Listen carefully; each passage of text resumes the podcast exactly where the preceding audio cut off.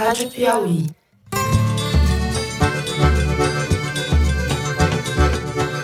Olá, está começando mais um Foro de Teresina, podcast de política da revista Piauí. Tenho certeza. Todos nós juramos um dia dar a vida pela pátria. Cheia da velha política.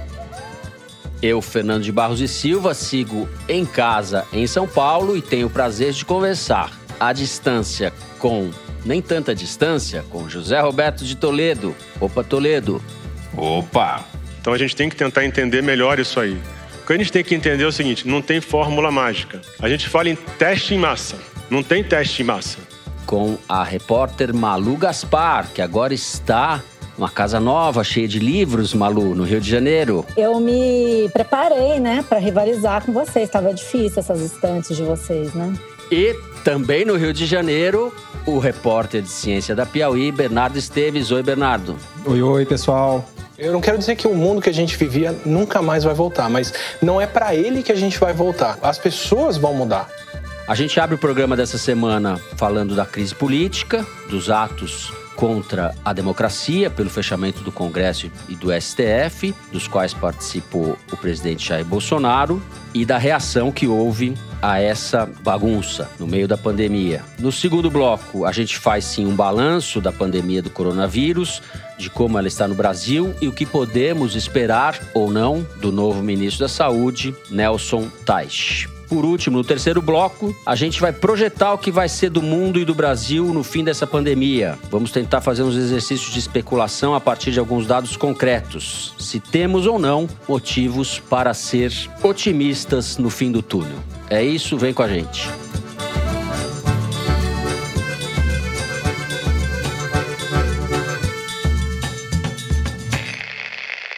Muito bem.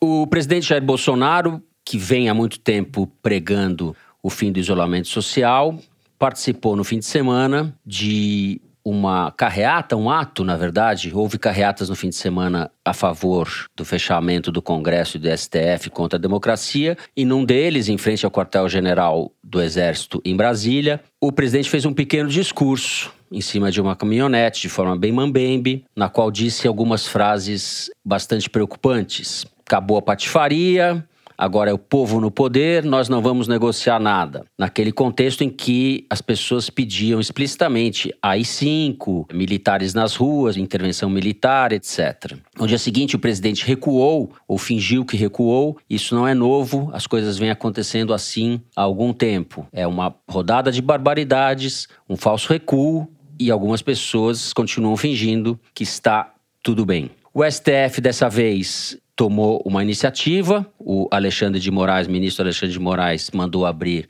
um inquérito para investigar quem está organizando esses atos que ocorreram no fim de semana contra a democracia. E a coisa está neste pé por enquanto. Os militares, aparentemente, estão com Bolsonaro. Malu Gaspar, você que acompanhou tudo de sua casa, o que tem a dizer sobre isso daí?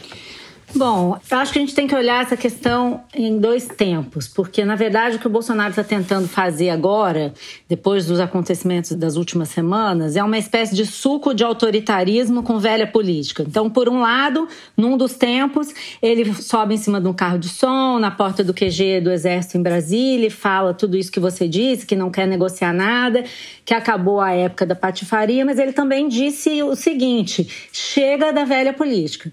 E aí foi um domingo domingo tenso, todo mundo que acompanha aí a política e as redes sociais sabe que ele é, foi inflando escalando essa suposta ameaça aí de golpe com uma live do Roberto Jefferson, deputado saudoso, né, Toledo? Roberto Jefferson inflando aí uma suposta tentativa de golpe contra o próprio Bolsonaro, dizendo que o Rodrigo Maia estava armando um impeachment do Bolsonaro para gerar ruídos nas redes sociais e no ambiente político, para dizer, olha, eu tenho força, eu vou para a porta dos quartéis e tal. Não foi bem sucedido. À noite os generais foram ao Palácio do Planalto para mandar o Bolsonaro ou recomendar, né, porque ninguém manda, mas recomendar que ele abaixasse a bola. E aí vem o segundo momento, que é o Bolsonaro recebendo líderes do PP, do Ciro Nogueira, do MDB, Baleia Rossi, e o líder do PL, o deputado Wellington Roberto, que são membros eminentes do Centrão para oferecer cargos no governo. A primeira observação a respeito disso é que, para ele ter feito isso, ele deve ter percebido que a situação dele estava realmente insustentável no Congresso. A segunda é que ele acabou de aderir à patifaria que ele mesmo denunciou em cima do carro de som. E a lista de cargos que ele está oferecendo para todos esses líderes é grande, né? A mesma que a gente já viu em outras gestões, do presidente Fernando Henrique Cardoso até a Dilma Rousseff, que negociaram com os mesmos partidos do Centrão. Então aí você tem Codevasf, que é a Companhia de Desenvolvimento... Funasa. Então, eu ia chegar aí. Tem a Codevasf, o Banco do Nordeste, Denox, que é uma coisa mais antiga e velha política que oferecer para líderes políticos, líderes do DENOX, do Departamento de Ações contra a Seca, Fundo Nacional de Desenvolvimento da Educação, nosso amigo Weintraub, e especialmente o que me chamou a atenção são esses dois cargos-chave na gestão da saúde. Você acabou de mencionar a FUNASA, que foi oferecida para o PSD do Gilberto Kassab, ex-ministro do Temer, ex-ministro também da Dilma. Kassab foi ministro até do Pedro Álvares Cabral. Há 500 anos ele é Exatamente. ministro. Exatamente. E a Secretaria de Vigilância em Saúde, que hoje está ocupada aí pelo famoso Wanderson, que está deixando o cargo junto com o Mandetta, que foi oferecida ao PL do Valdemar da Costa Neto. Então, assim, o que, que o Bolsonaro está fazendo nos bastidores, enquanto ele infla os seguidores que estão acreditando que ele pode vir a inflar um ato, um golpe e tal? Nos bastidores, ele está cedendo, abaixando a cabeça para esses líderes do Centrão. E qual o pano de fundo disso tudo? É a eleição para a presidência da Câmara em fevereiro de 2021, que o Rodrigo Maia não pode disputar a reeleição e que o Bolsonaro quer fazer seu próprio candidato para tentar sair das cordas no Congresso. Um dos fatos importantes da semana passada, além da demissão do ministro Mandetta e da troca pelo Nelson Tait, foi justamente, a gente falou aqui, a aprovação de um pacote de ajuda a estados que era muito diferente, era completamente diferente do que o governo queria. O governo foi tratorado no Congresso. O Bolsonaro, depois de demitir o Mandetta, saiu atacando o Rodrigo Maia, botou todas as correntes de WhatsApp, robôs, toda a sua artilharia virtual contra o Rodrigo Maia para depois fazer esse ato na frente do quartel-general do Exército. Que é grave, tá, Fernando? Eu não acho que isso não é grave, não. Mas o que a gente está vendo nos dias seguintes é que ele, no fundo, pelo menos por hora, não tem força para fazer esse golpe, ou AI-5, ou ato, ou nada disso. O que ele está tentando, na verdade, na verdade, é minar a liderança do Rodrigo Maia no Congresso. E aí tá fazendo cálculo aí de bancada, já tá vazando que ele teria 200 deputados quando o Rodrigo Maia tem 160, que é uma completa, por enquanto, é um delírio, né?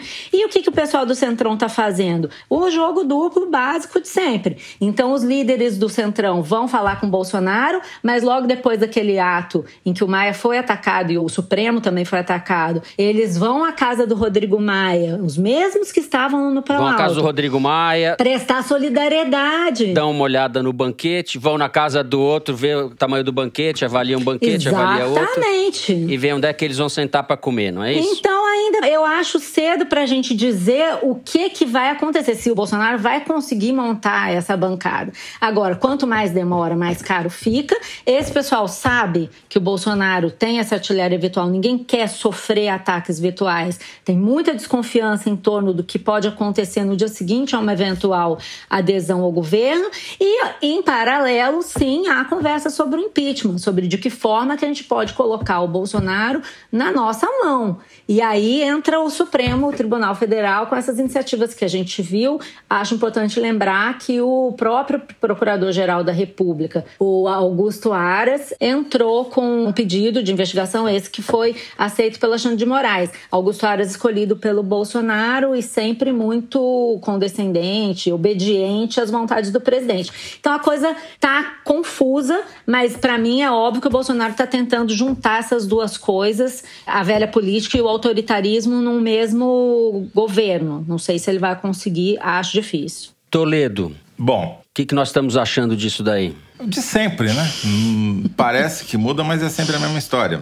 Bolsonaro é um ilusionista, continua sendo muito hábil, criou uma cortina de fumaça no domingo, fazendo de conta que estava armando um golpe, coisa que ele não tem força para fazer, para desviar a atenção da mais pura e vil barganha política que ele está fazendo com dois ex-presidiários, o Valdemar da Costa Neto do PL e o Roberto Jefferson do PTB, gente que foi para cadeia por corrupção. Ou seja, ele está fazendo aquilo que na campanha ele prometeu que acabaria com, que é o toma lá da cá. E está fazendo isso com os cargos do Ministério da Saúde no meio da maior pandemia do século. Ou seja, está entregando para pilantra cargos que deveriam ser estritamente técnicos para a gente evitar uma mortandade. Então, ele está trocando vida dos outros, principalmente dos pobres, por apoio político no Congresso. O problema dele é o timing. Ele sabe que se o Rodrigo Maia continuar na presidência da Câmara, continuar forte como está, em algum momento no futuro, ele vai abrir um impeachment contra o Bolsonaro. Não será agora, porque não tem condições políticas para isso. Então ele precisa tirar o Rodrigo Maia, como a Malu já disse, da presidência da Câmara. O Rodrigo Maia, em tese, não poderia se candidatar novamente à presidência da Câmara. Mas ele tem hoje tanta força no Congresso que talvez ele pudesse até mudar a regra e tentar pleitear isso. Ia ser um desgaste muito grande, mas não é impossível. Ou, no mínimo, ele poderia eleger o sucessor.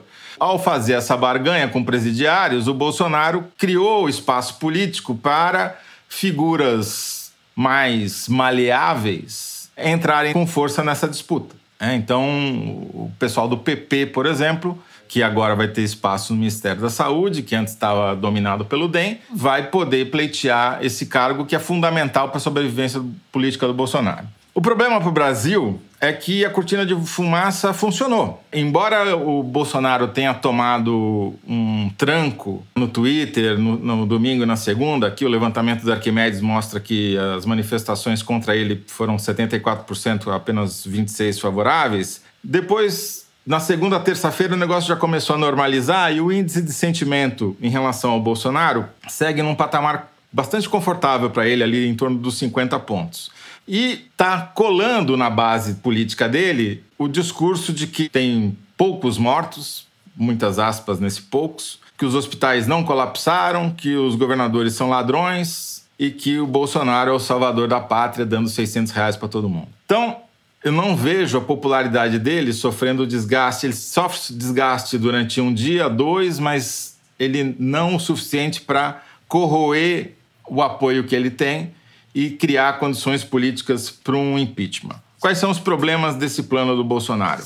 Primeiro, que as mortes começaram a crescer. O quadro de Manaus, que levou o prefeito uhum. Arthur Vigílio às lágrimas, vai se repetir em outras cidades, infelizmente. Né? As covas coletivas que estão abrindo com escavadeira no cemitério de Manaus vão ser abertas em outros lugares, infelizmente, por causa da incompetência do Bolsonaro e de toda a equipe dele.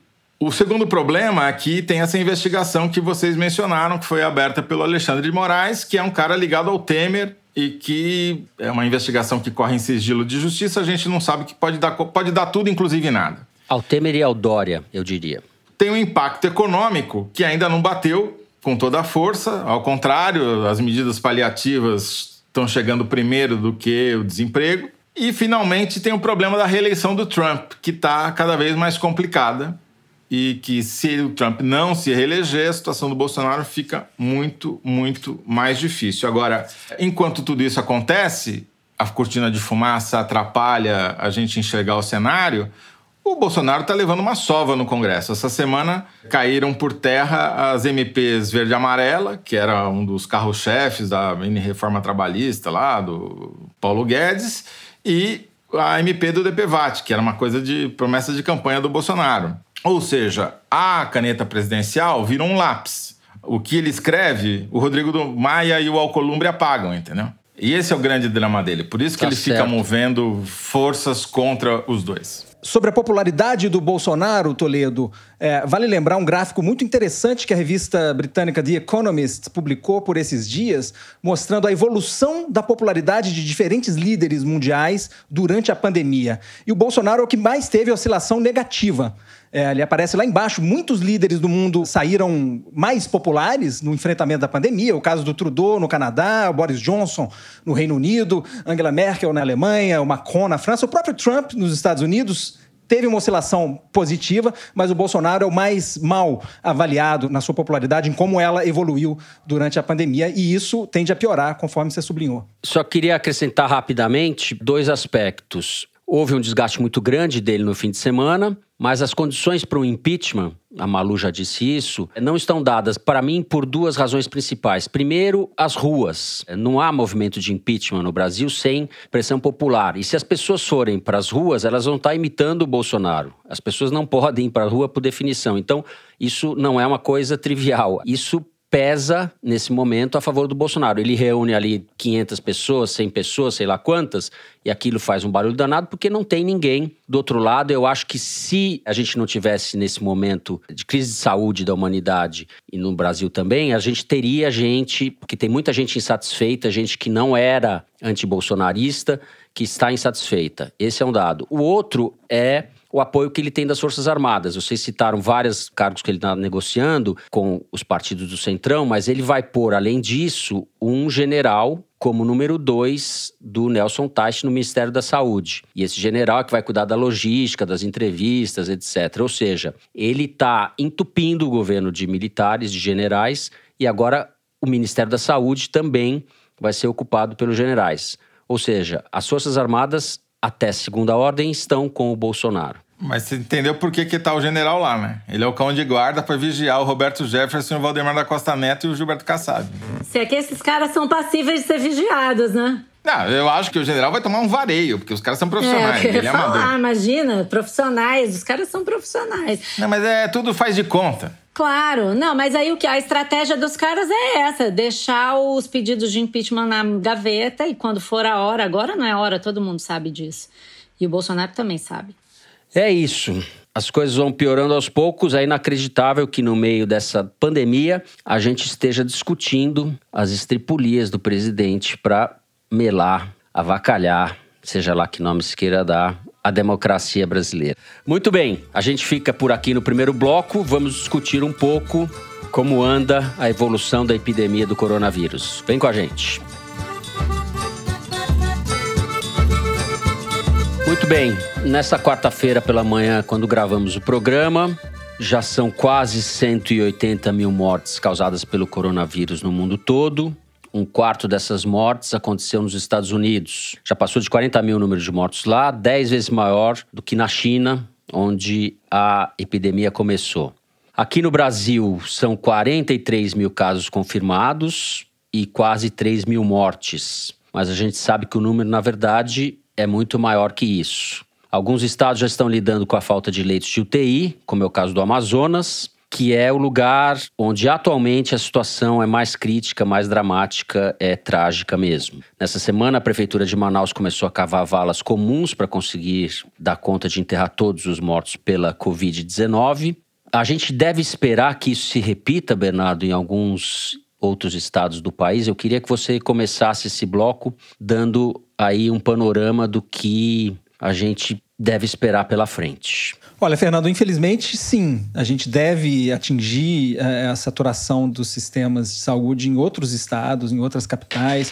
Fortaleza é uma cidade que, junto com Manaus, também já está com um número de casos proporcional ao tamanho da população maior que o de São Paulo, que é que concentra o maior número absoluto, e como os sistemas de saúde são igualmente distribuídos pelo país, como a gente sublinhou em outros programas, é, infelizmente a perspectiva é essa. A gente tem alguns estudos projetando em que momento isso vai acontecer. Muitos deles falam no final desse mês de abril, começo de maio. Eu sei que a Malu andou conversando com a Márcia Castro. Tem mais novidades sobre isso, não é isso, Malu? Sim, então, a Márcia, ela é uma demógrafa brasileira que está em Harvard e é uma das autoras do estudo e está atualizando esses dados constantemente. Ela levantou os dados demográficos e a disponibilidade de leitos e está acompanhando o avanço da doença e fez esse estudo em conjunto com a Secretaria de Vigilância em Saúde do governo. Era justamente para tentar prever ações que mitigassem aí a lotação dos leitos. E ela me disse o seguinte, que com o isolamento social,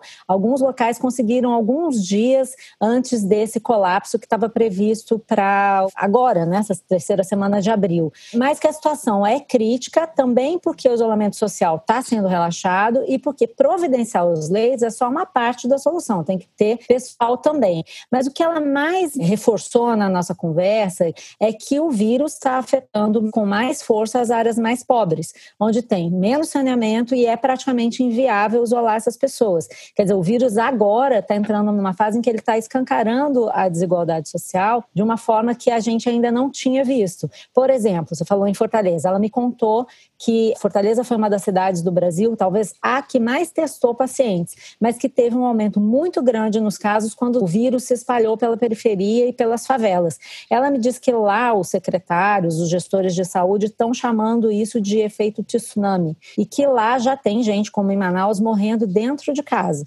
E aí está acontecendo um fenômeno de haver mortes sem o registro do caso, sem o registro da morte por coronavírus, sem ter tido o registro do caso ele mesmo de coronavírus, porque as pessoas morrem sem ser testadas dentro de casa e só se descobre que elas tinham corona depois que elas estão enterradas. E um outro dado que a Márcia me passou, que tem a ver aí com a situação de Manaus e que reforça essa coisa da desigualdade social, é que a quantidade de casos por 100 mil habitantes, o ranking de casos por 100 mil habitantes, retrata essa situação. Então, o estado onde mais tem casos por 100 mil habitantes é justamente o Amazonas, que tem mil casos por 100 mil habitantes. Mas o segundo estado não é nenhum desses que a gente está acostumado a ouvir, é o Amapá, é um lugar onde tem mais ou menos 900 casos por 100 mil habitantes. Depois vem o Distrito Federal, o Ceará, São Paulo e Roraima. O que, que mostra isso? Locais onde há menos saneamento, onde tem menos condições sanitárias, sofrem mais com os casos. E isso é muito preocupante, porque é o que a gente vai ver acontecer daqui para frente, né? Como a gente já uhum. falou em outros programas,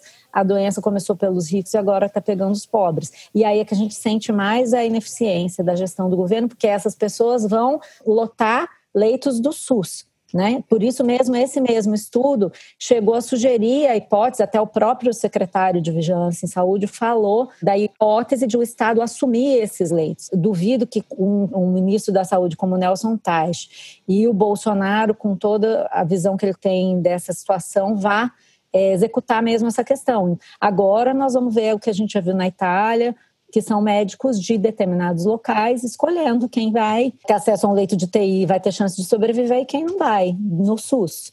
Toledo. O Brasil descobriu-se essa madrugada tem os piores dados do mundo.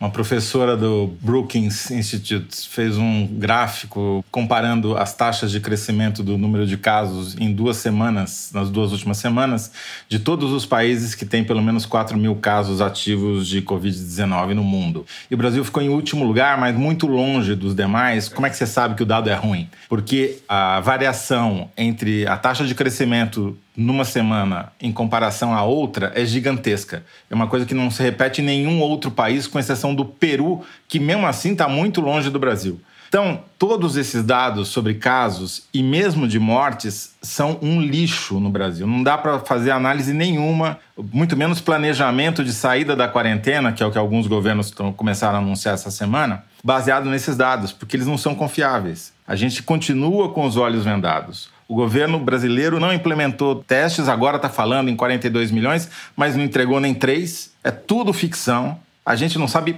porra nenhuma. De novo, vou repetir a frase, desculpa, mas é, é a situação. Bom, oficialmente, o Brasil tem 23 mil curados, um pouquinho mais do que isso. O que é menos do que 0,00001% da população. O que significa que a gente está falando em levantar a quarentena e ela já está sendo levantada espontaneamente por parte da população, no momento em que você tem um estoque de população, 99,99% da população, vulnerável à doença. Vai dar super Sim. certo. É o que está acontecendo na periferia de São Paulo. As taxas de mortalidade, que são ainda muito iniciais e são reflexos de duas semanas atrás, porque a gente sabe que tem defasagem, já estão mais altas na Brasilândia, no Pari, em Sapopemba do que as taxas de homicídio. e são muito maiores do que as taxas dos bairros ricos. Em São Paulo, os hospitais da elite, como o Einstein e o Sírio-Libanês, estão vendo cair a ocupação dos leitos de UTI por casos de Covid-19. Nos hospitais da periferia, está subindo e chegando perto de 100%. Quando chegar em 100%, o grande problema não são apenas os mortos diretamente de Covid-19. São os caras com câncer, são os caras com problema cardíaco, com problema renal, que sofrem acidente de moto, sim, que precisam sim. de uma UTI e não vai ter. Ah, o que a gente está vendo aí, nessas regiões, está morrendo gente fora do chamado grupo de risco, tem uma, uma porcentagem maior de jovens e as pessoas estão na rua, como você disse. Eu vi uma reportagem na televisão, bares abertos, pessoas na calçada, aglomeradas, etc. Ou seja, receita para catástrofe. É, e paralelamente, a gente tem um problema que é o seguinte: não tem remédio. Ontem, o instituto mais importante dos Estados Unidos nessa área, um painel de especialistas que foi montado com apoio do governo Trump, soltou um relatório recomendando aos médicos americanos que não receitem hidroxicloroquina junto com a, a Z por causa dos efeitos colaterais tétricos que tem sobre uh, o comportamento do coração, morte súbita. Já teve médico aqui no Brasil, em Ilhéus, morrendo do coração porque se automedicou com hidroxicloroquina. Então, o Trump foi desmentido, portanto, não tem nenhum remédio milagroso a suposta vacina está muito incipiente. Agora começaram a aparecer estudos na China falando que o vírus tem dezenas de mutações, o que é um alerta complicador para quem está tentando fazer a vacina. Só resta uma arma contra o vírus hoje, que é o isolamento social, que está acabando espontaneamente com a ajuda do Bolsonaro e agora virou plano até do Dória. E a Fiesp está fazendo plano para o Brasil sair da quarentena. Realmente, a especialista, é. a grande especialista em saúde pública, a Fiesp, vai dar muito certo. A gente regrediu na reação, na maneira de enfrentamento do problema. Esse Nelson Tachi, até agora, é um bobo da corte aí. Bernardo, Pois é, Fernando, eu queria trazer algumas notícias aqui do fronte médico-científico, né? A primeira delas, o Toledo já introduziu, é realmente assim, o vento virou em definitivo em relação à cloroquina e hidroxicloroquina, né? Com morte do médico e contraindicação formal pelo eh, Instituto eh, Nacional de Alergia e Doenças Infecciosas dos Estados Unidos, que é comandado pelo Anthony Fauci, que é o nêmesis da saúde pública do Donald Trump, né? Isso só mostra pra gente, só confirma que não existe saída fácil e nem rápida para essa crise. Confirma afirma como o presidente brasileiro é um irresponsável criminoso também, né? Exato. Agora, dito isso, nas últimas intervenções públicas dele, a cloroquina sumiu do discurso. Não sei em que medida isso seria um reflexo dessa, dessa virada de vento. Agora, realmente a gente precisa da ciência para sair disso, né, Fernando? E essa mudança de percepção dos cientistas sobre a questão da cloroquina mostra que realmente a gente não pode prescindir dos testes que são demorados, como existe risco para vidas humanas em jogo, a gente não pode abrir mão disso. A gente tem que seguir os protocolos que existem há décadas para a gente testar a segurança segurança e eficácia das substâncias. É, enquanto isso, no Brasil, o que a gente vê é o médico que conduziu o estudo clínico da cloroquina em Manaus, né, que foi interrompido por causa do, do alto número de mortes, é, sobretudo entre os pacientes que estavam tomando uma dose alta da substância. Esse médico está sendo vítima, conversei com ele esses dias, está sendo vítima de ameaças, uhum. ele, a família, o grupo, pelos defensores da cloroquina, né, que estão acusando ele de ser comunista, etc. Uma outra coisa que eu queria trazer, Fernando, é num tom um pouco mais positivo positivo e otimista. Vamos lá, estamos precisando, Bernardo, estamos precisando. É que está ficando cada vez mais claro para os médicos que estão na linha de frente do combate ao, ao coronavírus que Sim. esses pacientes que vão precisar de cuidado intensivo, que vão precisar, muitos deles, serem entubados, Antes disso, eles apresentam uma queda nos níveis de oxigênio no sangue, que pode ser medida por um aparelho simples que é o oxímetro, que vocês talvez já tenham usado quando foram ao hospital. Então, se a gente conseguir monitorar, isso é bem mais simples do que os testes entre grupos de risco, o nível de oxigênio no sangue com antecedência, talvez a gente possa antecipar cuidados clínicos e evitar algumas internações em UTI e, com isso, ajudar a achatar a curva né, dos sistemas Bernardo, de saúde. Já tem médico em São Paulo fazendo telemedicina, ou seja, dando consulta pela internet, porque não pode ter contato físico com os pacientes, e recomendando que você baixe um aplicativo no seu celular chamado Oxímetro e você põe o dedo na frente da câmera e o, o software mede a sua oxigenação. Eu já testei, funciona, Uau. inacreditável, mas funciona. E daí você manda para o médico e faz isso várias vezes durante o dia ele vai monitorando a distância. Então, de fato, isso que você tá, esse cenário que você está pintando, ele já está sendo feito, claro, para elite, né? Para quem tem celular com aplicativo, mas é uma saída.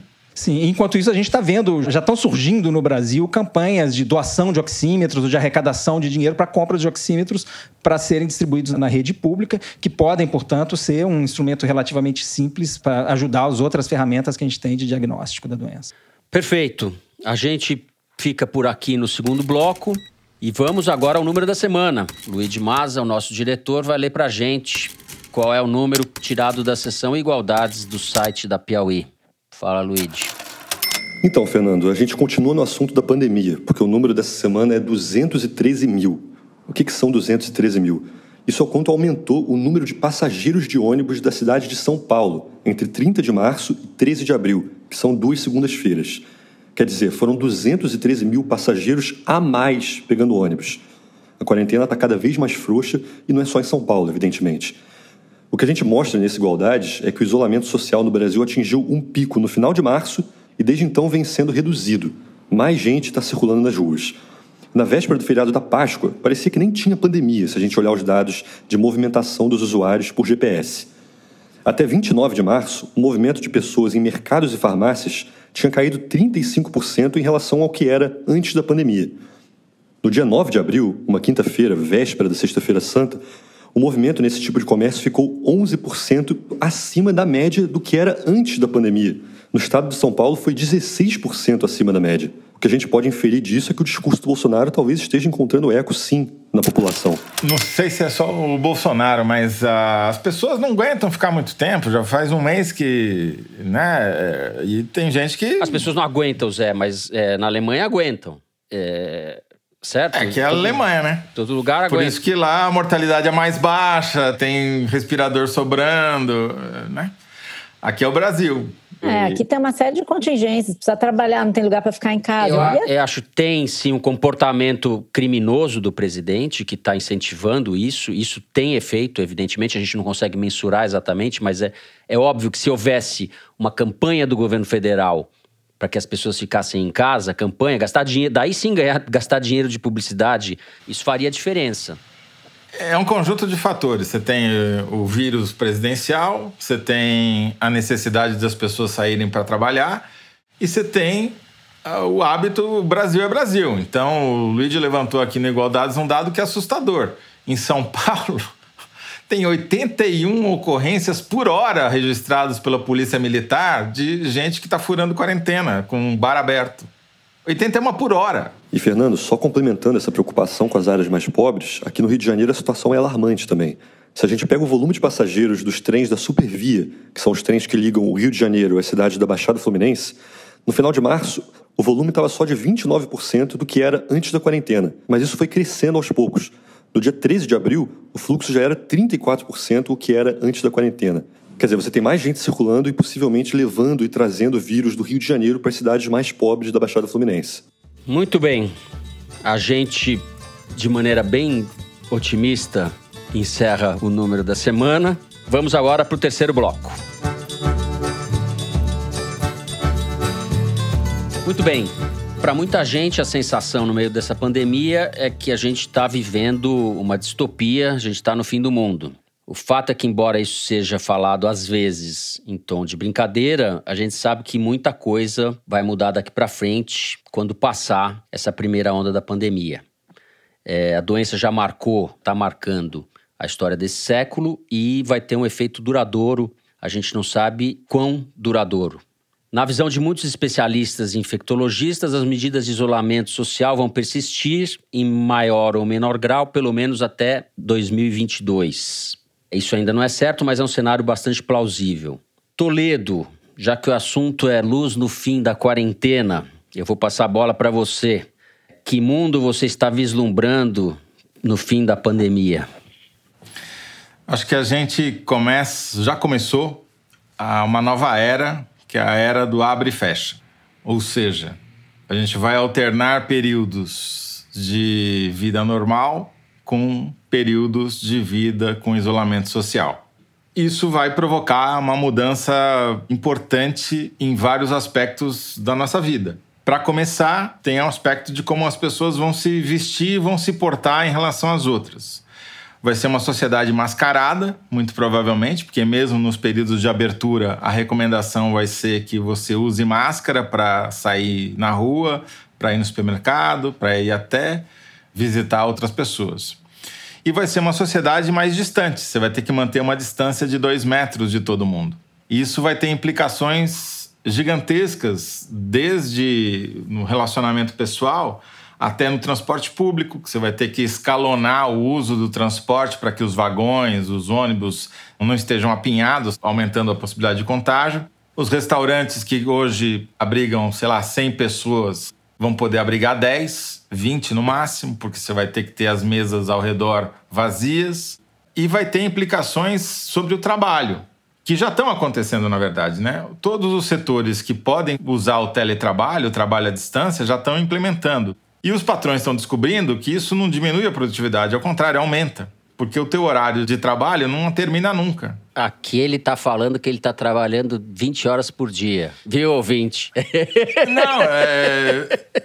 Eu acho que vocês todos, né? Não é só eu. Quer dizer, todo mundo está percebendo, porque você recebe e-mail do seu chefe a hora que ele resolveu escrever o e-mail. E, enfim, você está trabalhando, você não está no escritório, você não tem horário para começar, para terminar. Isso interfere no horário das refeições, você tem que misturar a tarefa doméstica com deadline que você tem para cumprir. Mas o Toledo sempre foi. Os ouvintes até repararam que você, de camisa branca, impecável, e você recomendou. Primeira coisa, tire o pijama, tome banho, põe uma roupa, finja que você vai pro fórum não é isso? Haja como se você fosse sair de casa. Exatamente. Bom, vou até provar que não é só a camisa, tá? Eu tô de calça também, tá bom? Calça social Opa! aqui, tá bom?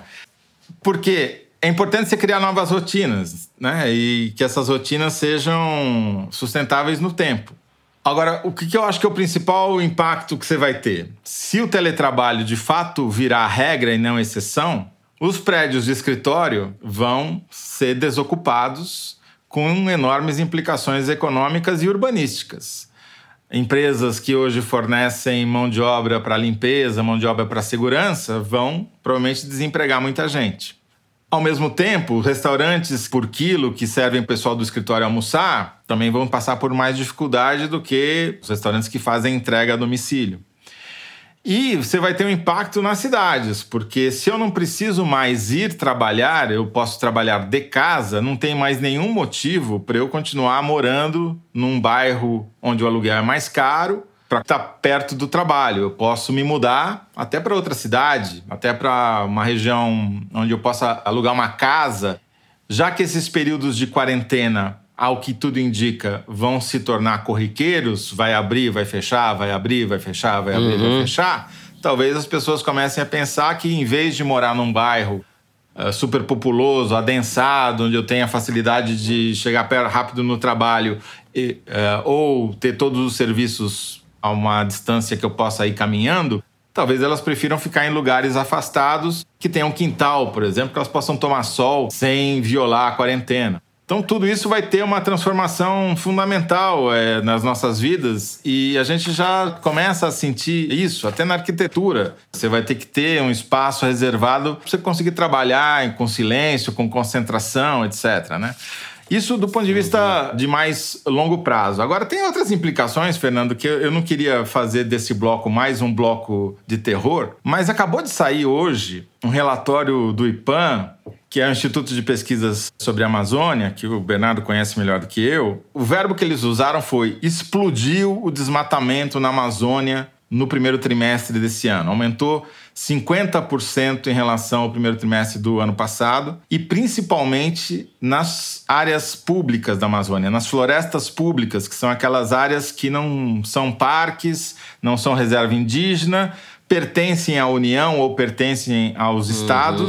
Mas não foram demarcadas nem foram atribuídas a ela alguma função socioeconômica. Elas representaram 33% das áreas desmatadas nesse primeiro trimestre, que é o dobro do espaço que elas ocupam na Amazônia, quer dizer, tiveram o dobro de desmatamento que as outras, os outros tipos de área. com estímulo, obviamente, do governo federal, dificultando ao máximo a fiscalização uh, pelo IBAMA. E qual que é o impacto que isso vai ter e por que, que isso tem a ver com a epidemia de coronavírus? Primeiro, desmatamento gera combustível para queimada. Então, muito provavelmente, se continuar nesse ritmo, a gente vai ter uma nova temporada de queimadas neste ano muito maior do que foi em anos anteriores, talvez do mesmo nível do que foi no ano passado. O que, que aconteceu no ano passado? Gerou uma nuvem de fumaça que cobriu boa parte do território brasileiro, chegou até em São Paulo, no Paraná, justamente no auge de uma epidemia que provoca problemas respiratórios. Então você vai agravar o cenário da pandemia uhum. por conta dessa nuvem de fumaça, se de fato tudo isso acontecer. Um colega nosso de redação, que eu não vou citar o nome porque não pediu autorização, fazendo reportagem na Amazônia, descobriu que você tem mais de 200 tipos de novos vírus não estudados na Amazônia. À medida que a ocupação humana vai avançando sobre a floresta, a chance de um garimpeiro contrair um desses vírus desconhecidos e dar início a uma nova pandemia não é desprezível. E um efeito colateral disso que o Toledo está uhum. falando, Fernando, o Brasil vai conseguir provavelmente uma proeza que é a seguinte: enquanto o mundo inteiro vai diminuir as suas emissões de gases do efeito estufa, porque a atividade industrial caiu e essa certo. é a fonte principal das emissões dos países industrializados. No Brasil, onde as emissões são causadas sobretudo pelo desmatamento e pela agropecuária, que vem por cima da terra da floresta cortada, no Brasil as emissões vão aumentar enquanto o mundo todo vai diminuir 5%, 10% ou mais, conforme apontam algumas projeções. Incrível. É. A gente tem visto imagens da China mostrando né, cidades que eram super poluídas, agora com céu limpo, etc. Né? Sim. Né? Agora, quem ouve o podcast A Terra é Redonda já sabe que essa melhoria na qualidade de vida ambiental né, que a gente está assistindo não é motivo para a gente ficar animado uma ambientalista que eu convidei, a Nathalie Unterstel, colocou muito bem que é como uma perda de peso que a gente tem quando fica doente. A gente não quer perder peso desse jeito, a gente quer perder peso por motivos mais estruturais, mudanças de hábitos alimentares e hábitos de exercício, que não é o que a gente está fazendo agora. Então, muito provavelmente, quando as coisas voltarem aos eixos, a gente vai ter um, um repique nas emissões, um repique na poluição, que vai atingir os patamares anteriores ou, quiçá, ultrapassá-los. Então, uhum, a gente vai ter uhum. esse efeito sanfona aí, vamos dizer, na poluição e nas emissões de, de gases estufa, muito provavelmente. Maria Lúcia Gaspar, o seu admirável mundo novo. Então, eu não tenho nenhum otimismo quanto ao mundo novo, nem em relação a teletrabalho. É, em termos ambientais, acho que o Toledo e o Bernardo falaram tudo, mas eu acho que assim, essa realidade de teletrabalho todas essas mudanças, elas são muito palpáveis em países desenvolvidos e na classe média do Brasil. A minha maior preocupação quanto ao pós-pandemia no Brasil, na verdade, diz respeito ao recrudescimento da pobreza, ao agravamento da pobreza, porque muitos setores vão quebrar, muitos empregos serão perdidos, não necessariamente por causa do teletrabalho, mas porque realmente a economia sofreu um baque grande. Eu não vejo possibilidade de reação robusta no Brasil o país vai ter que disputar investimentos com outros países que estão muito mais bem organizados para isso. E aí você vai ter duas correntes principais, eu acredito.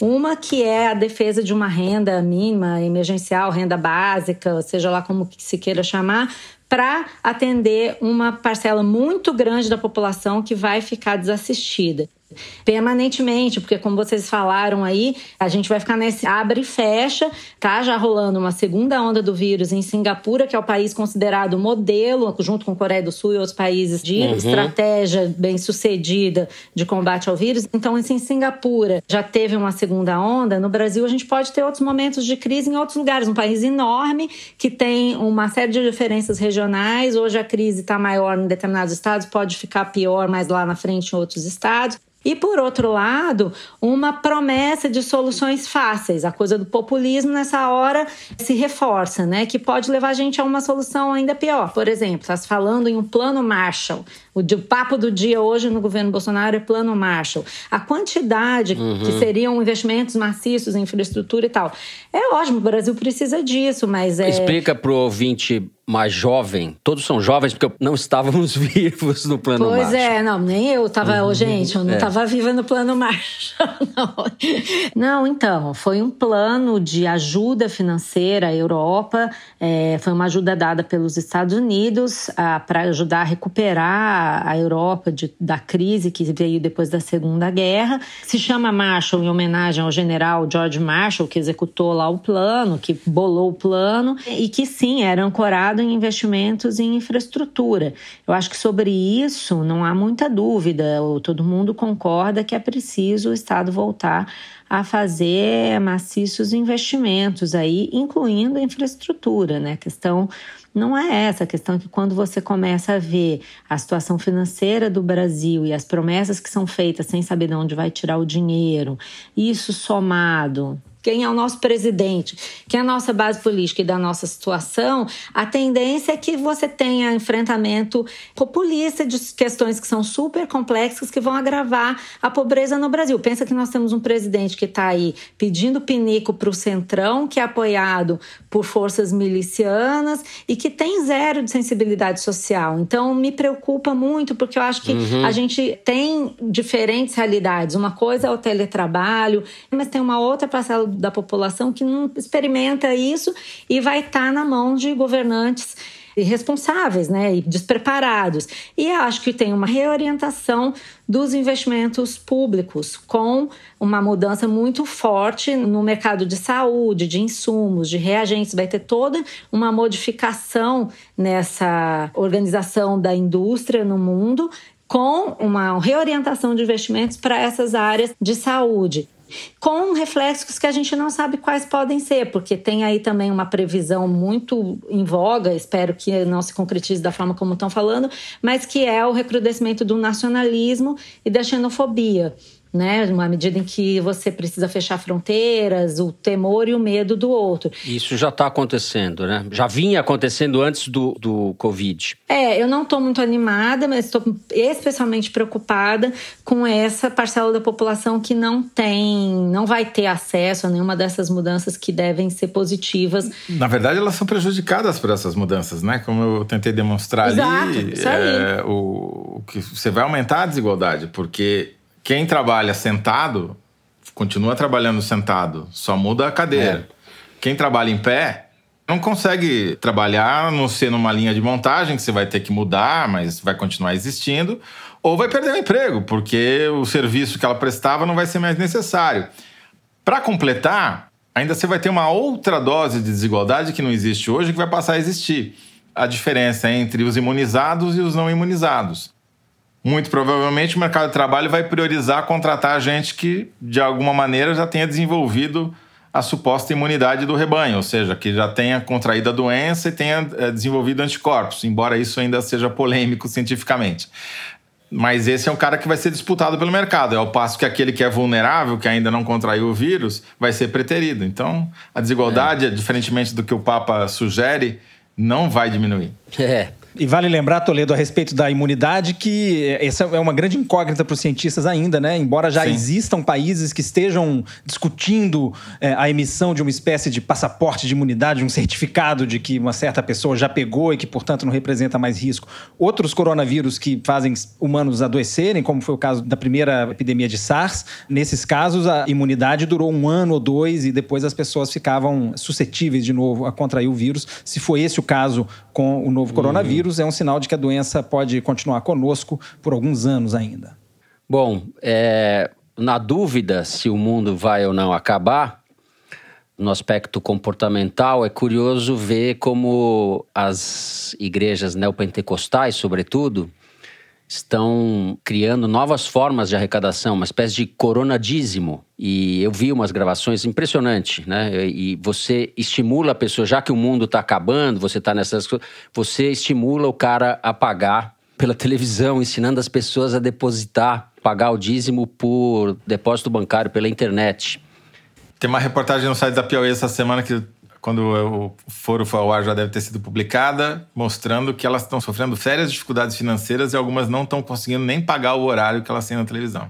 As igrejas. Quebradeira evangélica. É, porque esse sistema aí que você está descrevendo não é eficiente, não é tão eficiente quanto o cara ter a pressão dos Claro. pares ali no templo para dar o dinheiro na hora. E, e tinham lá que falavam, se você é mais velho, tal, pede pro seu filho, ele sabe mexer no computador tal.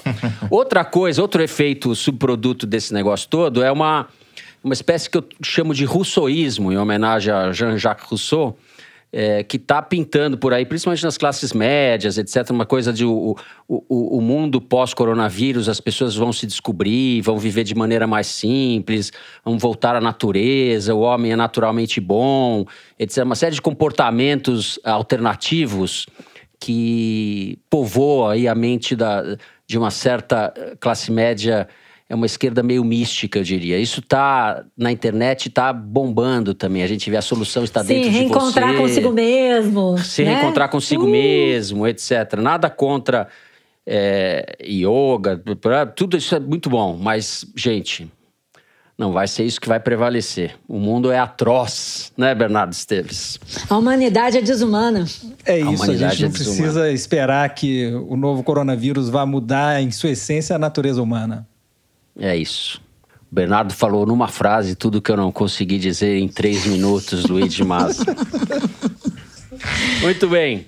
Com isso, a gente termina o terceiro bloco do programa. Vamos para o momento Kinder Ovo. A gente tira a Malu da tela, tira a Malu do programa, o microfone dela ficou quebrado. Eu não tô ameaçando e vamos, ninguém, meu filho. vamos tentar acertar essa porcaria. Vamos lá. Bom, me perdoe, eu, eu, eu, eu falo, eu, eu tive esse tempo todo conversando com gente do povo, né? E, e não, não tive muito contatos com, com, com o mundo da política. Mas a, a impressão que eu estou tendo é que são dois mundos completamente diversos. O conceito que se faz, os comentários que se faz hoje no Brasil em relação Arthur ao Virgílio governo Neto, do prefeito de Manaus. despreparado Não. Bolsonaro é de que ele precisa de balizas. O presidente Bolsonaro parece que está no mundo da lua e continua. E Não, Cid Gomes. Não tem Cid Gomes. freios, não tem meios. 15 Ele é um completo imbecil. Me perdoem a palavra, eu sempre procurei dizer despreparado, mas ele é um imbecil à frente da presidência da República. Eu falei primeiro, Cid Gomes. Não, eu falei primeiro. Eu falei primeiro. Cid Gomes. Aqui na, aqui na minha telinha foi simultâneo, hein? Tá vendo? Na minha telinha eu falei antes da Malu. Na minha eu falei antes de você. É o retroescravadeira. Pegou, pegou. Olha, pegou. se vocês certo. quiserem, eu posso arbitrar isso. Eu vou nomear o Roberto Jefferson e o Valdemar Costa Neto como meus procuradores para negociar com vocês, É o tá? retroescavadeira. Pior que a primeira pessoa que eu pensei foi Cid Gomes, mas eu, a minha segurança, eu não tô muito também, segura. eu também, Malu, Aí eu juro. fiquei assim, sabe quando o jogador tá, não tá querendo chutar no gol, que ele tá com medo? Foi, foi isso. Foi durante uma sessão virtual do Senado que discutia o projeto do orçamento de guerra no último dia 15. É isso aí. Foi empate eu e a Malu, então. Metade do ovo para cada um. Essa tabela deve estar uma loucura, né? Ah, eu- a semana passada eu já tive uma metade, essa semana outra Não, metade. semana passada você foi, acho que você mereceu melhor, mais que eu. É, eu tô, nesse ano eu tô terrível com o negócio do. O cara fica muito tempo quieto em casa, tá melhorando a audição dele. Bom, depois desse Kinder Ovo catártico, vamos para as cartinhas, não é isso, direção? Lembrando que para escrever para o foro, basta deixar um comentário nas redes sociais da Piauí ou mandar um e-mail para forodeteresina.revistapiauí.com.br. Eu vou começar lendo um, um desaforo muito simpático e necessário que foi enviado para mim pelo Fábio Zucker, pelo Twitter. Ele diz o seguinte: Caro Fernando, ouvi ontem o foro, como sempre, e queria compartilhar um incômodo. A indicação de médicos judeus para substituir o Mandetta não veio da comunidade judaica como um todo, mas sim de um empresário que não representa em nada a diversidade dos judeus no Brasil. Existem judeus de esquerda, de direita e de centro, pobres e ricos. Não existe uma posição só e o mesmo se aplica a todas as minorias. Um abraço. Fica aqui o registro do Fábio Zucker. O meu pedido de desculpa se eu desrespeitei, não foi a minha intenção. Por falar em desculpa, Fernando, eu tô aqui com um e-mail que você vai gostar. Aposto. Foi enviado pelo Pedro Soutelo Escobar de Andrade e diz o seguinte: Eu moro em Portugal há um ano, junto com minha esposa e minha filha. Em fevereiro, nós fizemos uma viagem pelo interior do país e passamos por um vilarejo onde suponho que esteja escondido nesse momento o ministro Sérgio Moro. É o vilarejo de Escusa, que fica na região do Alto Alentejo.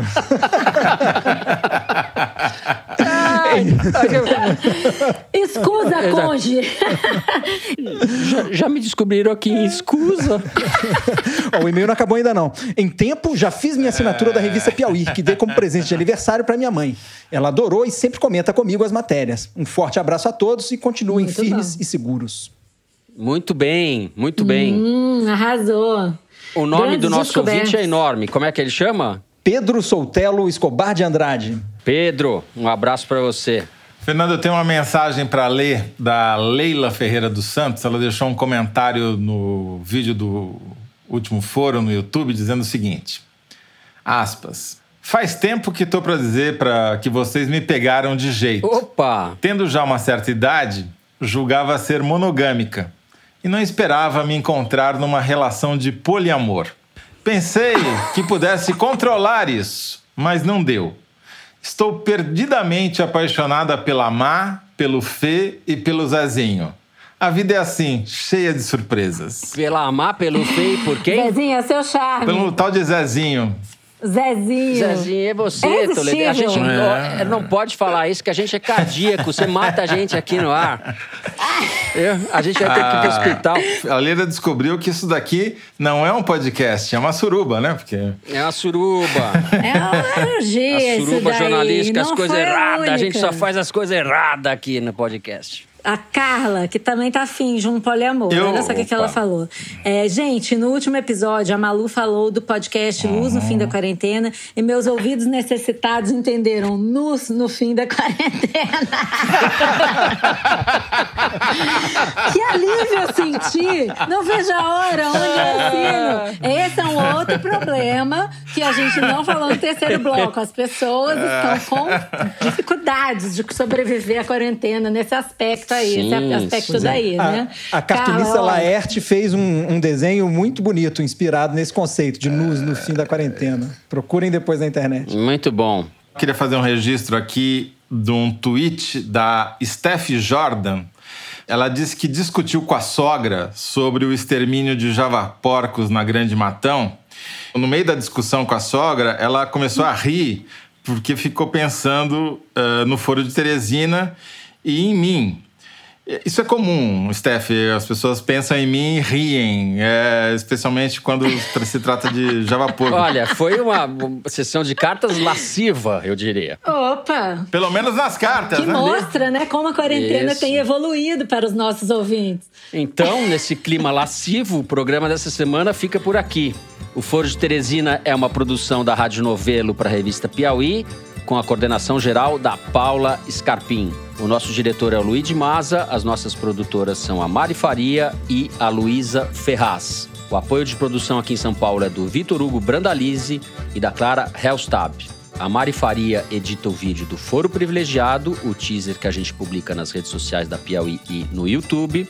A edição do programa é da Mari Romano, da Cláudia Holanda e da Evelyn Argenta. A finalização e a mixagem são do João Jabassi, que também interpreta a nossa melodia tema, composta pelos piauenses Vânia Salles e Beto Boreno. A nossa coordenação digital é feita pela Kelly Moraes e pela Yasmin Santos. O Foro de Teresina, nesses dias de quarentena, é gravado nas nossas casas, mas sempre com o apoio do Estúdio Rastro do Dani Di e da Som de Cena do Gustavo Zisman.